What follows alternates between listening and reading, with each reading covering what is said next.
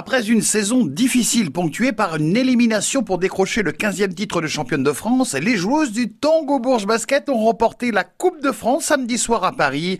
Un troisième titre consécutif face à Charleville-Mézières, 67 à 58. Une victoire très importante car cela permet au club de participer à la Coupe d'Europe la saison prochaine. Autre bonne nouvelle, la future star du basket français, la Berruyère Iliana Rupert, même pas 18 ans, a inscrit 12,5 rebonds elle s'est faite remarquer de la meilleure des manières. C'est son tout premier trophée. Voilà, elle a un goût différent, je pense, euh, parce que c'est la première Coupe de France. Voilà, Bercy, c'est une salle, euh, c'est une salle voilà, légendaire et, venir euh, jouer ici en tant que joueuse, je suis beaucoup venue, mais en tant que public.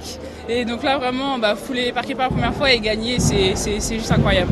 Dans un autre sport, un club berruyer, le Bourges Foot, a fêté officiellement ce week-end son accession en National 2, autrement dit la quatrième division, après sa victoire samedi soir de Buzyn aux dépens de Montargis. Et que dire de la montée officielle là aussi en roller hockey des prédateurs de Vierzon. Après leur victoire samedi soir 5 à 2 face à Reims, ils accèdent au championnat élite, le plus haut niveau de France en roller hockey.